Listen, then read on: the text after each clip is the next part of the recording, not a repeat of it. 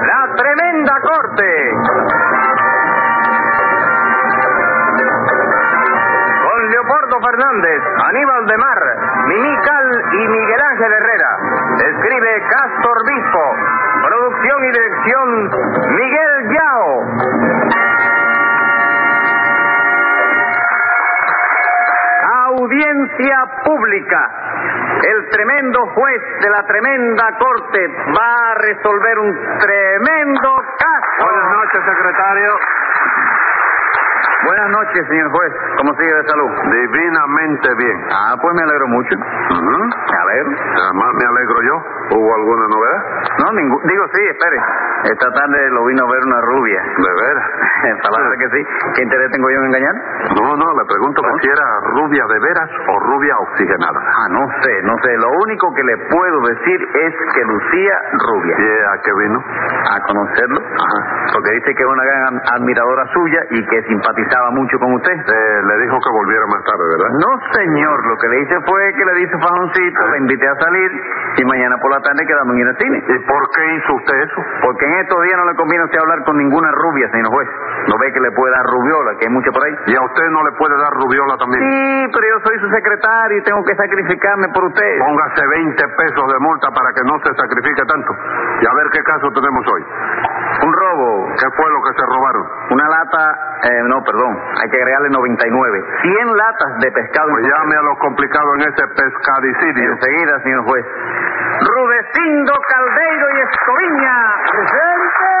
José Candelario Tres Patines a la reja. Ya, señor juez. ¿Y Nananina? Hombre, Nananina no pudo venir hoy porque tuvo que ir al médico a llevar una sobrina suya que no se siente bien. Ángela Toribia será, ¿no? ¿Eh? Ah. Ajá. Y bueno, doctor, realmente... ¿Qué tiene la sobrina? Di- Le pregunto que si es Ángela Toribia. Ah, bueno, eso no lo sé. Bueno, doctor. ¿qué tiene esa sobrina? Realmente no se trata de nada grave, según mi dijo, ¿no? Ajá. Lo que pasa es que le dan mareos, que le repugna la comida y que tiene muchos antojos. Ya, ya sé lo que tiene, ya sé lo que tiene. sabes lo que tiene, tú tuviste esa enfermedad No, tres patines. Yo nunca he tenido esa enfermedad. Ah, chico, no me grites, yo te lo pregunto porque como que tú siempre te estás quejando del hígado y del reo, pues, Sí, pero de eso no me he quejado nunca. Y a ver, Rudecindo, ¿qué le ocurre a usted hoy? Bueno, pues que tres patines, el doctor, me robó 100 latas de conserva. No, Rudecindo, eso fue... Oye, explícate bien cómo era la cosa, chico. Yo se lo expliqué perfectamente, compadre. Lo que pasa es que usted se roba todo lo que le dan. No es verdad eso, chico, porque a cada rato a mí me dan los buenos días y yo no me los robo, chico. Porque los buenos días no hay quien se los compre, que si no, se lo robaba usted también, ¿Tú hombre. has visto qué concerto, chico, tiene ruleciendo de mí, chico? Regáñalo ahí. ¿Por qué lo bueno. voy a regañar si tiene mucha razón? ¿Qué cosa? Claro que sí. Entonces me voy, viejo, porque óyeme, ustedes dos son dos contra uno solo y a mí no me gustan los abusos, chico. Usted no se puede ir a ningún lado hasta que yo dicte la sentencia. ¿Seguro? Sí, Seguro. Bien dicho. Dígame. Bien dicho. Así, así. Ajá, Hasta que no haga la sentencia. Hasta que no acabe la sentencia. Póngale 10 pesos de multa a Rudecindo por meterse en lo que no le importa. Muchas gracias, doctor. Nada. Y dígame usted mismo, ¿cambió usted otra vez de negocio? Eh, sí, señor, sí, señor. Actualmente me dedico a fabricar conservas, de manera que lo que tengo ahora es un conservatorio. No, no, Rudecindo, no. Lo que tiene usted es una fábrica de conservas. Pues la fábrica de conservas no se llaman conservatorios. No, loco. chico, no, hombre, oye, chico, oye. Oh, oye, conservatorio oye. son los lugares donde enseñan a cantar y a tocar el piano, chico. No me diga tres patines, ¿usted sabía eso? Sí, como no voy a saberlo. chico. Ah, Si la novia mía está emprendiendo a cantar ópera, chico. ¿qué me cuenta? Cucucita está aprendiendo a cantar ópera. Sí, anoche me cantó una ópera preciosa. ¿De veras? ¿Qué ópera le cantó? El negrito del batey. ¿Quién le ha dicho a usted que el negrito del batey es una ópera, tres patines? ¿Qué cosa es esto? ¿Es una zarzuela? No, señor, no es una tampoco. ¿Qué entonces? Bueno, no me acuerdo ahora, creo que es un Ah. corro o un merengue. Ah, sí, seguro. Ah, debe ser un merengue. ¿Por qué? Porque tiene una música más dulce, chico. Bueno, por, por muy dulce que sea, Tres Patines, Sí. un merengue no se puede comparar con una ópera. ¿Y eso por qué? ¿Está prohibido? No es que esté prohibido Tres Patines, pero usted cree, por ejemplo, que se puede comparar el barbero de Sevilla con el negrito del batey. ¿Por qué no, chico? El negrito del batey no puede ser barbero también, chico. Sí, pero no de Y puede Sevilla. tener una barbería en Sevilla, ¿por qué, chico? No, señor, este, Y a la hora de pelarse igual lo pelan a uno en Sevilla que en Catalina Güeres. Mire, yo me Hombre. refiero a la música, Tres Patines. ¿A qué música? A la del barbero de Sevilla. ¿Y qué tiene la música esa? ¿Qué va a tener? ¿A usted no le gusta una voce poco fácil? ¿Una qué, chico? Una voce No, chico, yo prefiero un buche mejor, chico. poco fácil. ¿Eh? Poco fácil. No, de café. ¿Y qué tiene que ver un buche de café con una voce poco fácil? Hombre, chico, que la boche... Pues, yo, oye, ¿De de qué te verdad. ríes? ¿Qué cosa es la boche esa, chico? Un trozo del barbero de Sevilla. ¿Un trozo de quién? Del barbero de Sevilla. No me diga, pero al barbero ese lo descuartizaron. No, Tres Patines. Yo digo un trozo de esa ópera que se llama así. ¿Cómo? Una voce poco fácil. Ah. Usted no lo conoce. No, pero se parece a un bache que hay en mi calle. ¿Por qué? Cuando usted llega a la que usted va de noche a- allí a... Sí, desde Eh, la entrada. Hace 11 años que tengo entrada. 11 años. Bueno, cuando usted llega a la casa de Cucuza, ella le registra el pañuelo a ver si tiene... No, chico, nunca, Marca. pues no, no. La- ¿Sabes qué es lo que pasa? Porque la- es lo que yo huele. no tengo pañuelo. vos. Ah, no tiene. Yo nunca tengo pañuelo. Lo Yo huele. Llevo la servilleta de los cafés. ¿Eh? No me diga. Sí. Lo huele entonces. Lo huele. a Sí, ver. eso sí. Ah, sí. Y me dice, no te bañaste hoy. No me diga. Sí. Pero yo, yo no yo no le estoy preguntando eso. Si lo huele, a ver si usted ha estado con- eh, conversando con otra muchacha o algo. No, no, sí, hay veces que me olor así, me dice, tiene olor a cine de barrio. ¿Cómo Porque dice que los cines de barrio fuma todo el mundo y se te pega el humo del cigarro en la cabeza y todo. Sí, es verdad. Sí, es verdad, sí. Sí, bueno, pero eso no tiene que ver porque usted puede ir al cine solo. O es que usted no puede ir al cine sin ella. No, no, yo, yo, él, eh, que dice ella que... ¿Qué, qué? Chico, yo te voy a decir la verdad. Sí. Ella es celosa, tú sabes. Ah, es Pero la celosa. madre es la que la intriga, chico.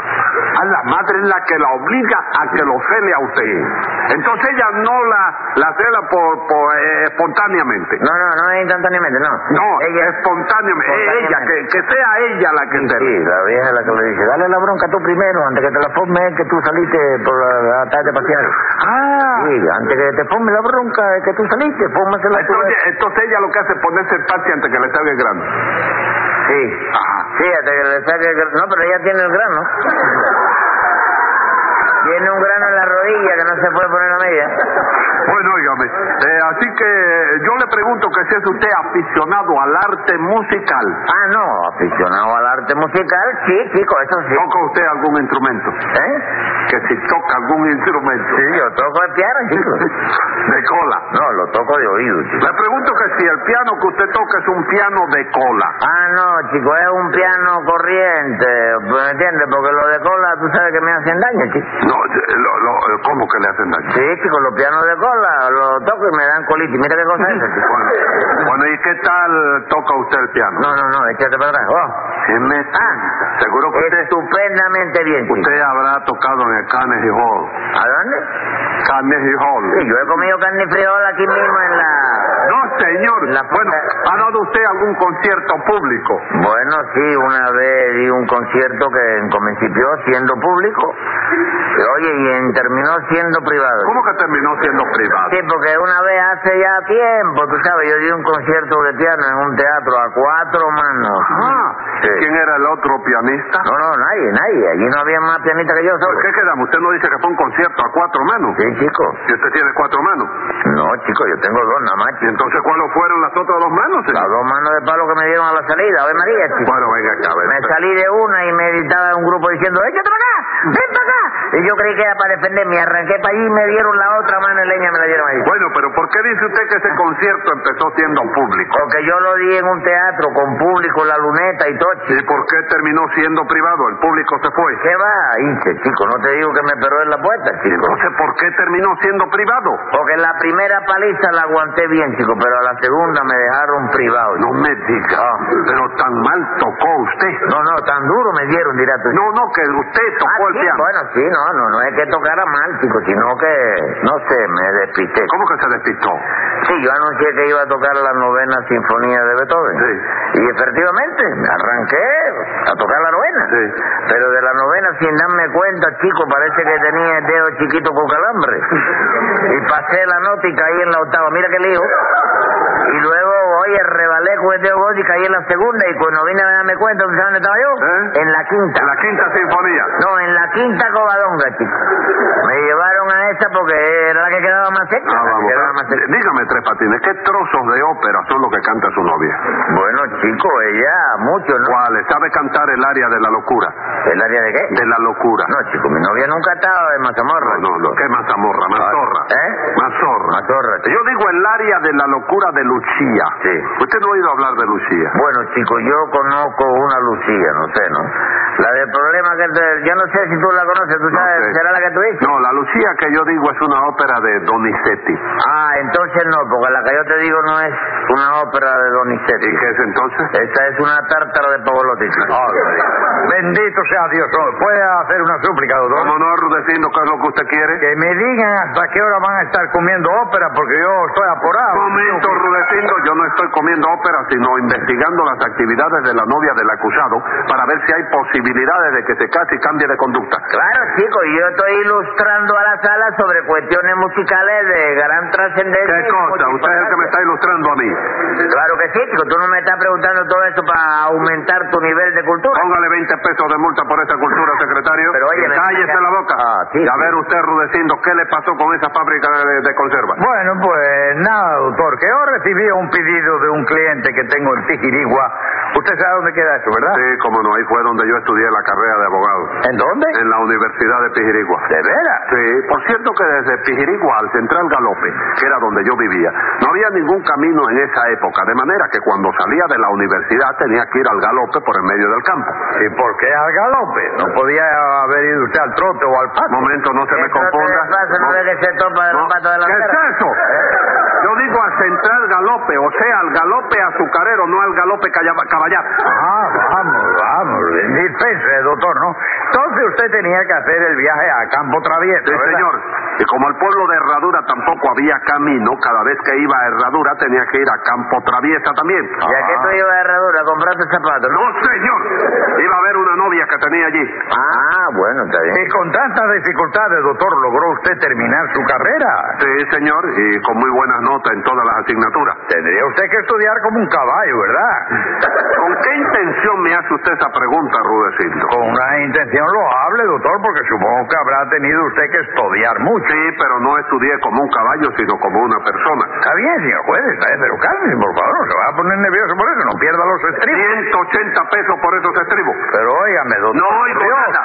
Y al que vuelva a hacer una alusión caballuna a mi persona va para la loma de cabeza. Bien dicho, chico, pero oye, un consejo. Ah. No te agites tanto que se te va a caer la montura. 180 días por esa montura. Pero si yo no yo te digo la, la montura de los espejuelos tuyos, que te veo sacudiendo la cabeza y lo vas a romper, chico. Pues deje que se rompa. Y acabe Rudecindo, ¿qué le pidió al cliente ese de Pijirigua? 100 latas de bonito en conserva, doctor. Yo le mandé las 100 latas de bonito en el camión de tres patines que ahora está trabajando en el transporte por carretera. ¿Y eso se metió usted a camionero tres patines? Sí. Estoy eh, manejando una ratra ¿Y ahí. de dónde sacó usted esa rastra? La compré en un rato. Bueno, ¿le va bien con esa rastra? ¿Que si me va a ver con qué? Que si le va bien con esa rastra. ¿Qué va? Con la ratra que compré en el rastro, oye, me estoy llevando una vida arrastrada. chico. Bueno, y de cumplir las leyes del tránsito, ¿qué? Sí. Seguro que usted es de esos que dejan la rastra en medio de la carretera y se acuestan a dormir en la cuneta, ¿verdad? ¿Y qué tú quieres que haga, chico? ¿Que deje la ratra en la cuneta y que me cuesta dos millones en medio de la carretera? Bueno, no. ¿Para que me rolle una bicicleta? Bueno, venga acá, pero ¿qué lleva usted en su rastra? Ganado. No, no, de todo porque yo estoy al servicio de un ex preso. ¿Qué precio es ese? Un tipo que estuvo preso, que ya no lo está, chico. Ah, ya no lo está. No, por eso te digo, un ex preso. Y por eso es un expreso. Claro, chico. ¿Y quién es ese expreso? Eh, yo mismo, chico. Pues creo que no va a seguir usted siendo expreso mucho tiempo. Con que Tres Patines le robó las 100 latas de bonito, ¿no es así, Pues Sí, Rudecito? señor, cuando el cliente de Pijirigua fue a recogerlas al paradero del camión, Tres Patines tuvo el descaro de decirle que yo no le había mandado nada. Porque tú no me dijiste que las latas eran de bonito, rulecindo, y por eso yo me confundí. chico. ¿Cómo que usted se confundió? Sí, chico, porque yo no sabía qué cosa tenía en la lata. Y resulta que cuando yo llego a Pijirigua, se me acerca un señor y me pregunta, ¿este es el camión del expreso Tres Patines? Yo le contesté muy amable al caballero, sí, señor, este mismo.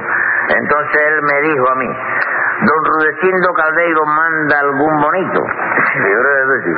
Tuve que contestarle que no. ¿Y por qué tuvo usted que contestarle que no? Porque tú no mandas bonito para nadie, Rudecindo. Lo que tú mandas es un feo que mete miedo, chico. Y tu Dios, doctor, hágame justicia. Pero si ya te estoy haciendo justicia yo, Rudecindo. chico. ¿Cómo que le está haciendo justicia a usted? Claro que sí, que yo no acabo de decir que mando un feo que mete miedo. Sí. Y eso no es hacerle justicia. Escriba ahí, secretario. Venga la sentencia. Por bandolero y maldito le advierto en primer lugar que esas latas de bonito la tiene usted que pagar. Y como esa pena es poco, le decomiso el camión y le empujo por el coco 30 días de prisión.